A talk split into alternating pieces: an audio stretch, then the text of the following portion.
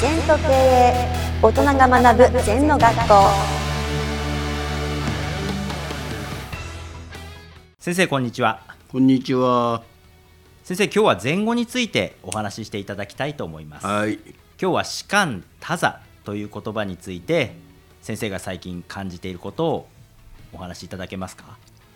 そうですね。あのただひたすら座れって意味なのね。はいだからまあ我々やってる道元の方は創道系の方はただ座れと。臨済系の方は全問答を出してね。こうそういうのをやるんだけど。座禅そのものが目的なんですね。はい。道元の方は、はい。だから座ってりゃいいんだと。うん。で初め道元が中国に留学してで持ってきた言葉が「士官ただ」と「眼能美直」なんですよ。はい。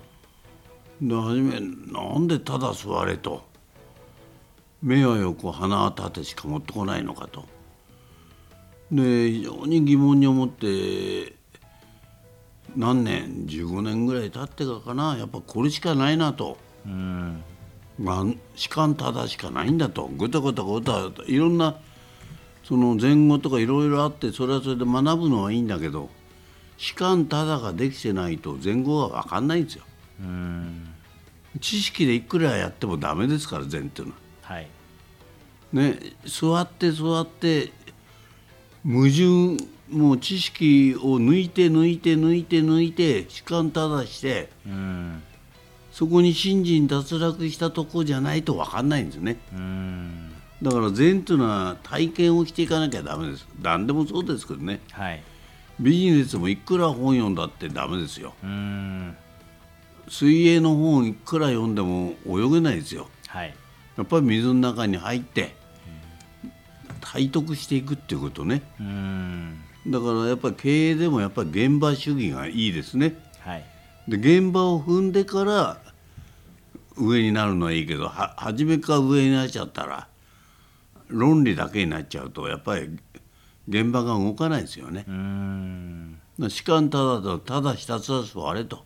はい。それしか意味ないんですよ。うん。座れ座れ座れと。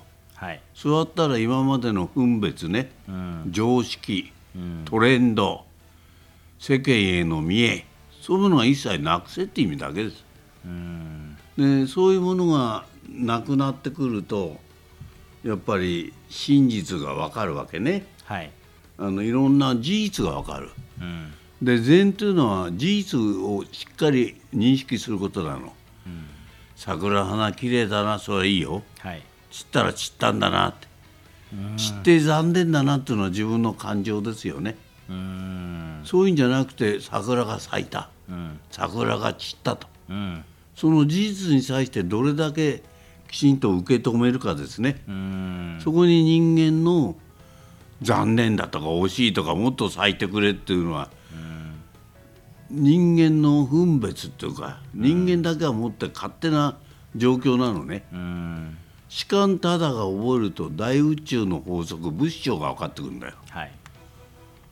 大宇宙の法則で生きてんだからちっぽけな人間がもう散っちゃったとか寒いとか暑いとか雨だとか風だとか言ってもしょうがないんじゃないかな。うん。そういう事実に対してきちんと認識するのが禅の考え方ですけどうん。だからじゃあどうしたらいいのって。はい。ただひたすら座れだけなんですよ。うん。だから何しろ毎日5分でも10分の座禅すると。うん。で座禅の体質を作ると。はいそれが一番いいですね。要するにため息を作ってことですから。はい。息を吐いちゃえば毎日ため息ついてみな。90回とかうん。100回とか。ため息の種がなくなるんだよ。はい。だからいつも本日回転オールクリアだな。うん。昨日を粘っちゃってるからダメなの。うん。それから例えば学歴も関係ないな。はい。職歴も関係ないよな。うんうん。それからお金があるとかないとか年齢も関係ないでしょ。うん。じゃあ何関係の？今こう一生懸命生きてるだけでしょ。はい。過去はもうお終わっちゃった、明日は幻。そうすると今ここに生きる。それを教えてくれるのは士官ただ。ただひたすら座れと、でまあいろいろ疑問に思うだろうけどは信じて座ることですね。はい。はい。先生ありがとうございました、はいありがとう。この番組では皆様からのご感想やご質問をお待ちしています。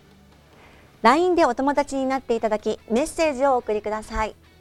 方法は LINE のお友達検索でアットマーク ZENTKA アットマーク ZENTO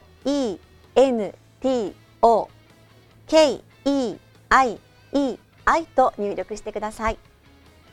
お寄せいただいたご感想やご質問は番組の中で取り上げていきますのでメッセージをお待ちしております。